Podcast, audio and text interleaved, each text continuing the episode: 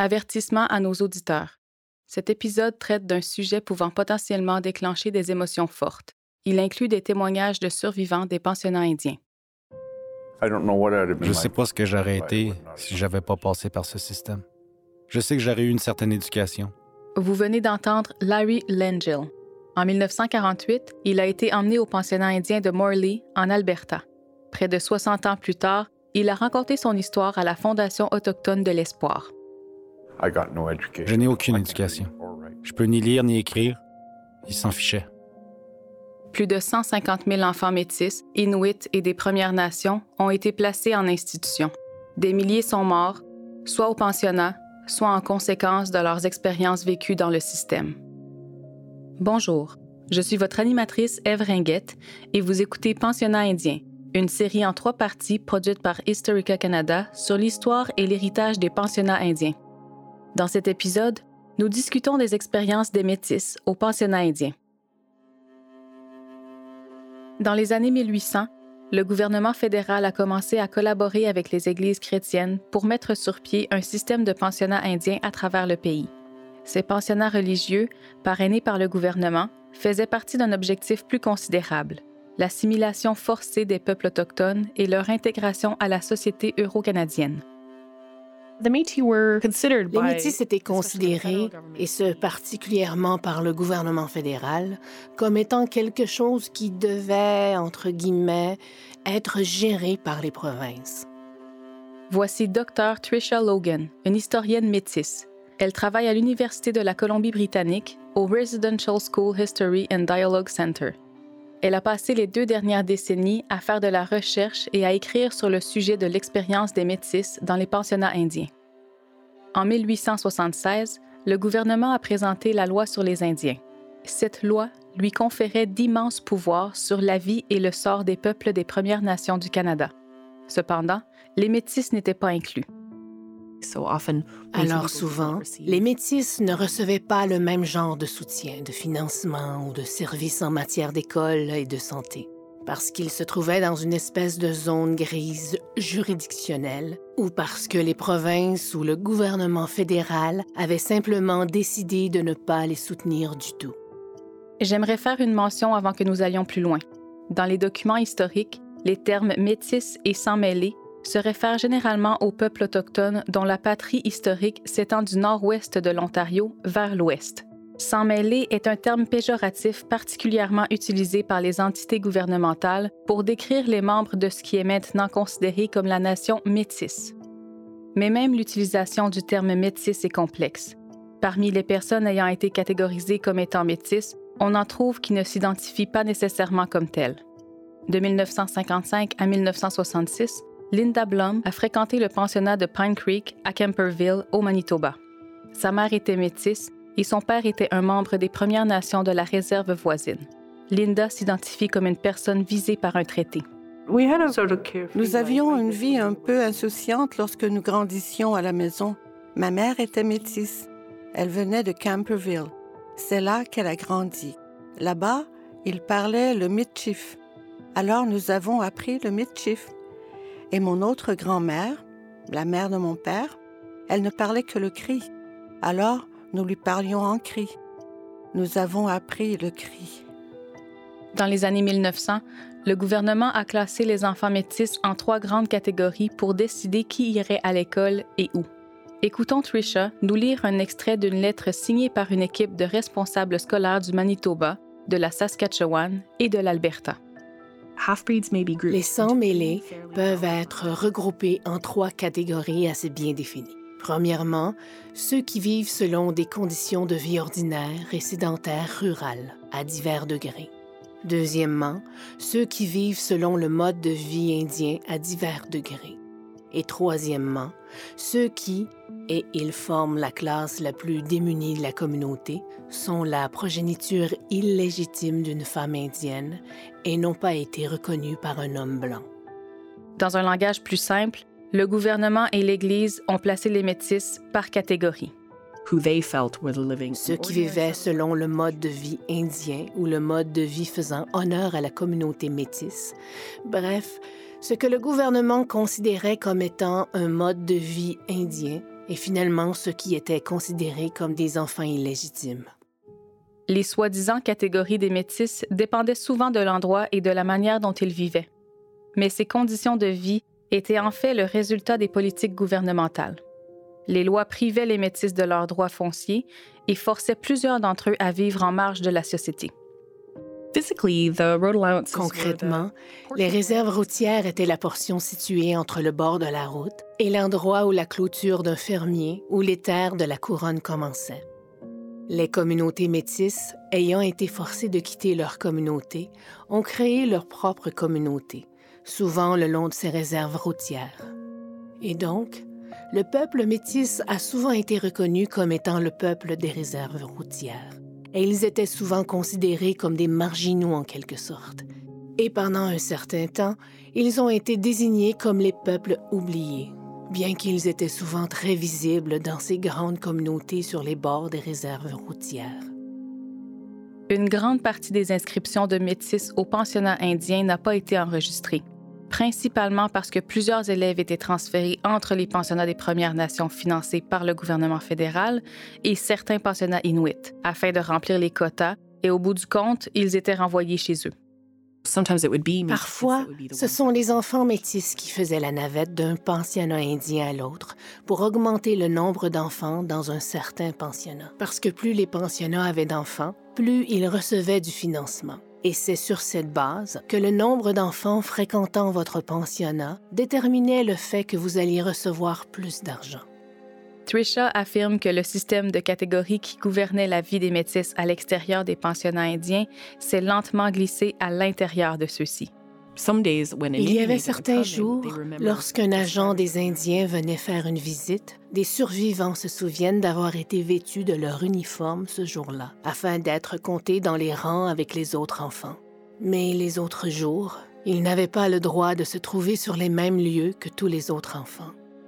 Linda se souvient très clairement de son arrivée au pensionnat indien. Je ne sais pas combien de marches il y avait pour monter au bureau. C'est mon père qui m'y a amené. J'étais de son côté droit et mon frère était de son côté gauche. Je me souviens d'être fière, d'être heureuse, d'être fière de qui j'étais. Et je me souviens de marcher la tête haute, et je n'avais que cinq ans. Eh bien, cela n'a pas duré très longtemps, parce qu'une fois à l'intérieur, ça s'est arrêté là. La série de balados-diffusion sur les pensionnats indiens fait partie d'une plus vaste campagne de sensibilisation créée par Historica Canada et financée par le gouvernement du Canada dans l'esprit de réconciliation présenté par la Commission de vérité et réconciliation du Canada. En plus de la série de balados-diffusion, Historica Canada propose également une série de vidéos, un guide pédagogique et plusieurs nouveaux articles dans l'Encyclopédie canadienne sur l'histoire et l'héritage des pensionnats consultez le site web encyclopédiecanadienne.ca pour plus d'informations.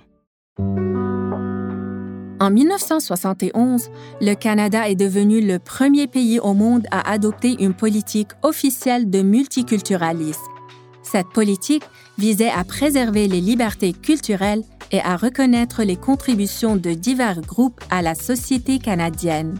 Aujourd'hui, le multiculturalisme est une caractéristique déterminante de l'identité canadienne. Mais pendant une grande partie de notre histoire, ce n'était pas le cas. Écoutez Trouver sa place, une histoire du multiculturalisme au Canada, une série de balado-diffusion en cinq parties de Historica Canada. Joignez-vous à nous alors que nous explorons l'histoire du multiculturalisme au Canada abonnez-vous à la série Trouver sa place sur Apple Podcasts, Spotify ou partout où vous écoutez vos balados.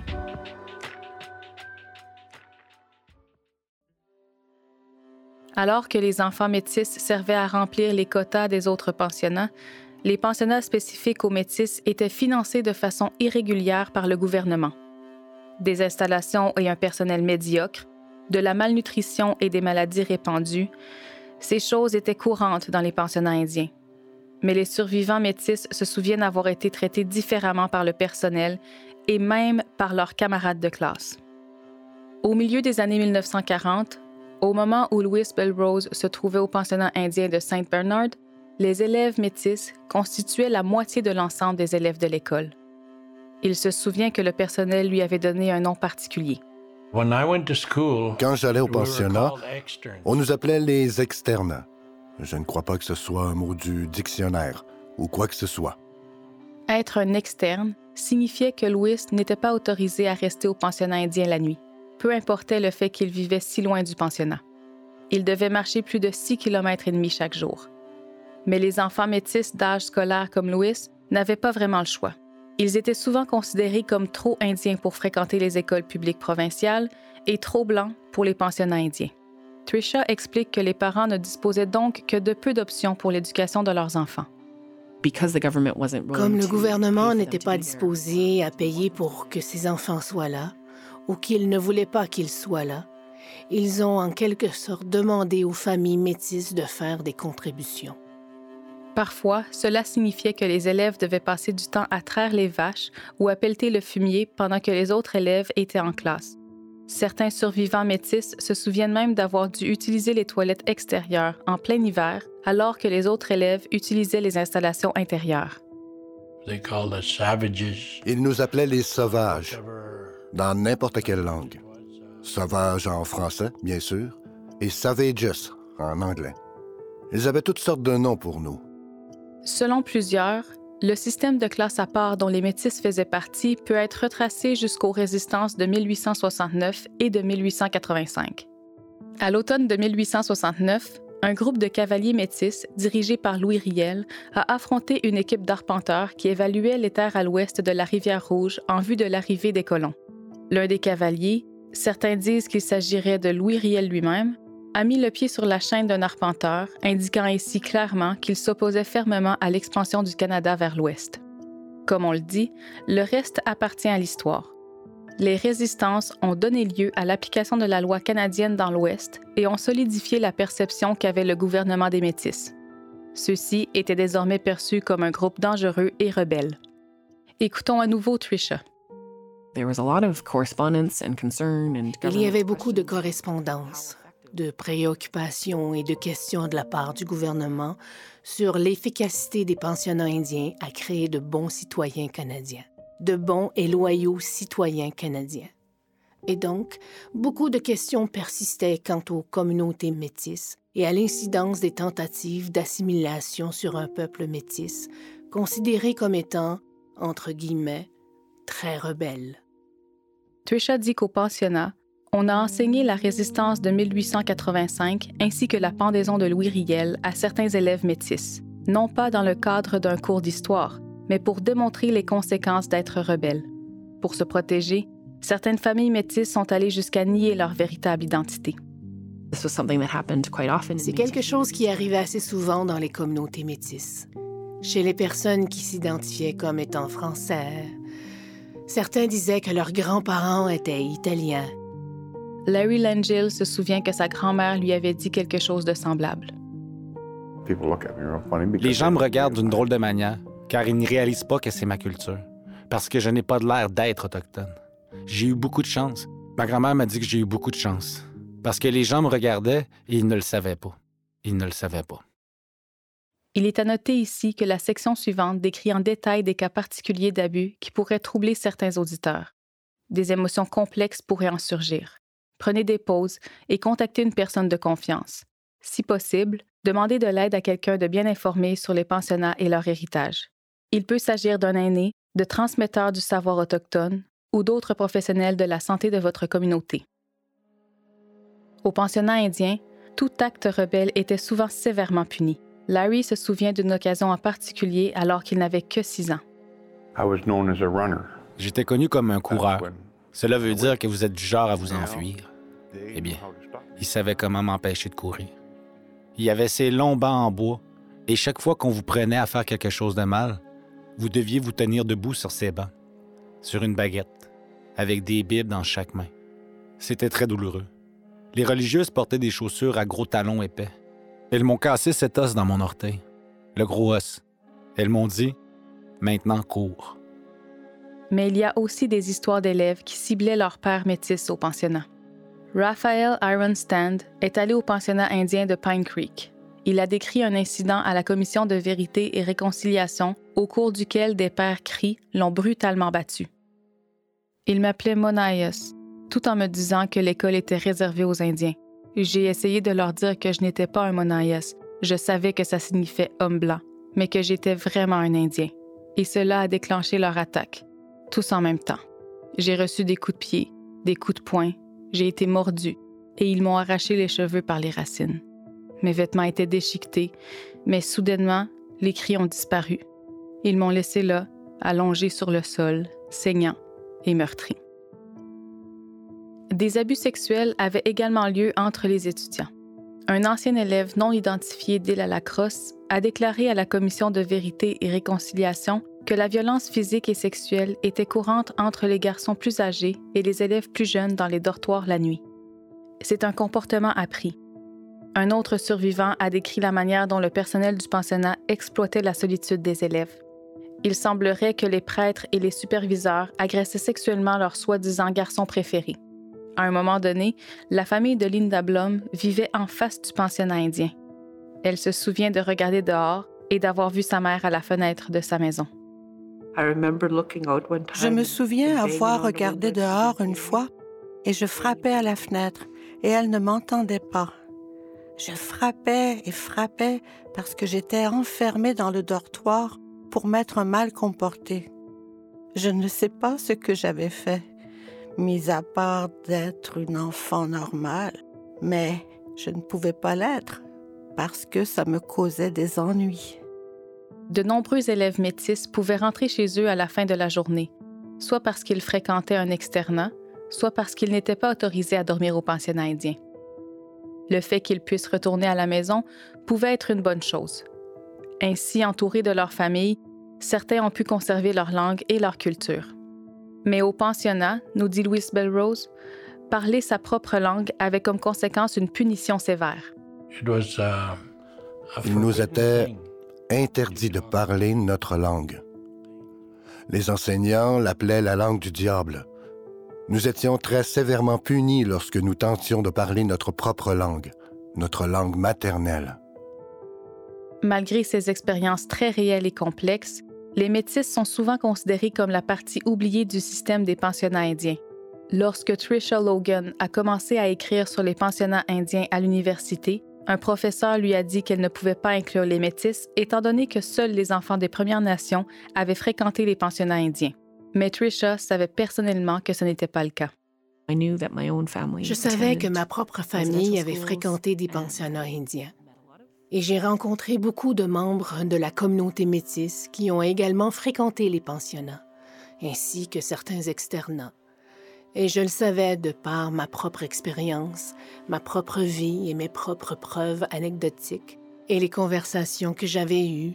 Je savais que dans l'ombre d'un doute, que les métis avaient fréquenté les pensionnats indiens et qu'ils étaient difficiles de trouver les dossiers et qu'il était difficile de voir des registres de présence. Mais c'est une partie du travail que j'ai fait avec les communautés, de trouver ces histoires. Trisha a commencé à travailler sur ce sujet au début des années 2000. À bien des égards, elle a donné une voix aux survivants. Monsieur le Président, je me lève aujourd'hui pour présenter nos excuses aux anciens élèves des pensionnats indiens. Le traitement des enfants dans ces pensionnats est un triste chapitre de notre histoire.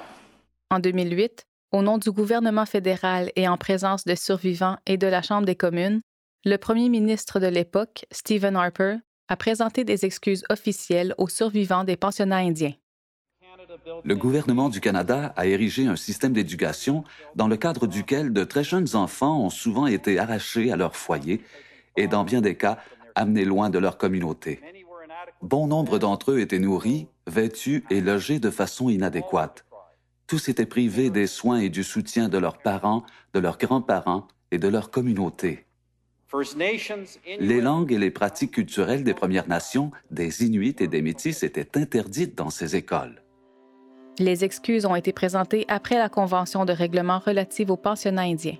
Cependant, de nombreux pensionnats indiens, tout particulièrement les externats et les pensionnats qui comptaient principalement des élèves métis, n'étaient pas inclus dans ce règlement.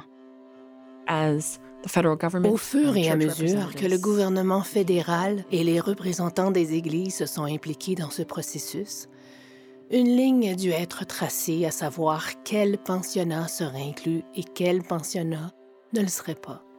Et donc, beaucoup de lignes ont été tracées selon le financement que les pensionnats ont reçu du gouvernement fédéral. Encore une fois, les métis restaient en marge. Mais cela a lentement changé. Plus d'une décennie plus tard, en 2019, le gouvernement fédéral a approuvé le règlement d'un recours collectif indemnisant des milliers d'anciens élèves qui ont fréquenté les externats. Plusieurs de ces survivants sont métis. Eh bien, quand cette petite boîte de Pandore s'est ouverte pour nous, et je l'appelle ainsi parce que c'est ce que c'était, beaucoup d'entre nous avions mis toutes ces émotions, toutes ces blessures, tous ces souvenirs dans notre propre petite boîte de Pandore. Nous avions jeté la clé. Linda n'est pas la seule à avoir essayé d'oublier. Comme Trisha nous le rappelle, il semble que le pays dans son ensemble a tenté de laisser les pensionnats indiens dans le passé. Pendant longtemps, le reste du Canada ne s'est pas vraiment intéressé ou ne savait pas grand-chose sur l'histoire des pensionnats indiens. Mais, nous dit-elle, tout cela a changé avec la Commission de vérité et réconciliation. Alors que les survivants ont commencé à s'ouvrir et à parler de leurs expériences, le pays s'est trouvé confronté à son propre passé et à ce que cela signifie dans le temps présent. Uh, Quand je pense aux survivants qui offrent leurs histoires à la Commission de vérité et réconciliation, je pense que si nous les écoutons, nous pouvons voir que les histoires de ces survivants ne sont pas prises hors de leur contexte, ce qui signifie qu'à plusieurs reprises, les survivants ont dit Vous ne pouvez pas écouter nos histoires sur ce qui est arrivé au pensionnat indien sans tenir également compte de ce qui se passe aujourd'hui. Linda a fait écho à ces propos lors de son entrevue avec la Fondation autochtone de l'Espoir il y a plus de dix ans. Uh, Quand ils m'ont demandé de me présenter ici et m'ont demandé si j'étais disposée à le faire, j'ai pensé que cela fera partie d'un espace où je serai pour toujours et que cela pourra peut-être aider quelqu'un en cours de route à comprendre ce qu'un parent a vécu, ce que leurs grands-parents ont vécu. J'ai des petits-enfants et je les garde. Mais je voudrais qu'ils puissent entendre mon histoire un jour. Vous comprenez? Alors, c'est ce que j'aimerais laisser. Dans notre prochain épisode, nous nous pencherons sur les expériences des Inuits au pensionnat indien. Ils ont pris tous nos vêtements traditionnels et pour la première fois, j'ai vu et porté des souliers. Pour la première fois, j'ai vu une paire de jeans. Du jour au lendemain, nous étions devenus des hommes blancs et des femmes blanches, des petits-enfants. Si vous ou quelqu'un de votre entourage a besoin d'aide ou de soutien immédiat, voici quelques ressources. La ligne d'écoute nationale, pensionnat indien. 1866 925 4419 la ligne d'écoute d'espoir 1855 242 3310. Les services sont disponibles en cri, Ojibwe, Inuktitut, français et anglais. La ligne d'écoute d'espoir offre aussi de l'aide en ligne. Espoir pour le mieux-être.ca. Jeunesse J'écoute 1 800 668 6868. Je suis Eve Ringuette. La balado-diffusion Pensionnat indien a été écrite et produite par Historica Canada la série a été rendue possible en partie grâce au financement du gouvernement du Canada. Merci à Louis Belrose, Linda Blum, Larry Langell et à tous les survivants qui ont partagé leur histoire avec nous. Un merci tout spécial à nos consultants, Trisha Logan, Larry Chartrand et Guy Freeman. Merci à la Fondation autochtone de l'Espoir pour les témoignages des survivants, à l'Université de Regina pour le livre numérique Rompre le silence et à la Commission de vérité et réconciliation pour ses conclusions. Vérification des faits par Nicole Schmidt. Abonnez-vous à la série Pensionnat indien sur Apple Podcasts, Spotify ou partout où vous écoutez vos balados. Merci de nous avoir écoutés.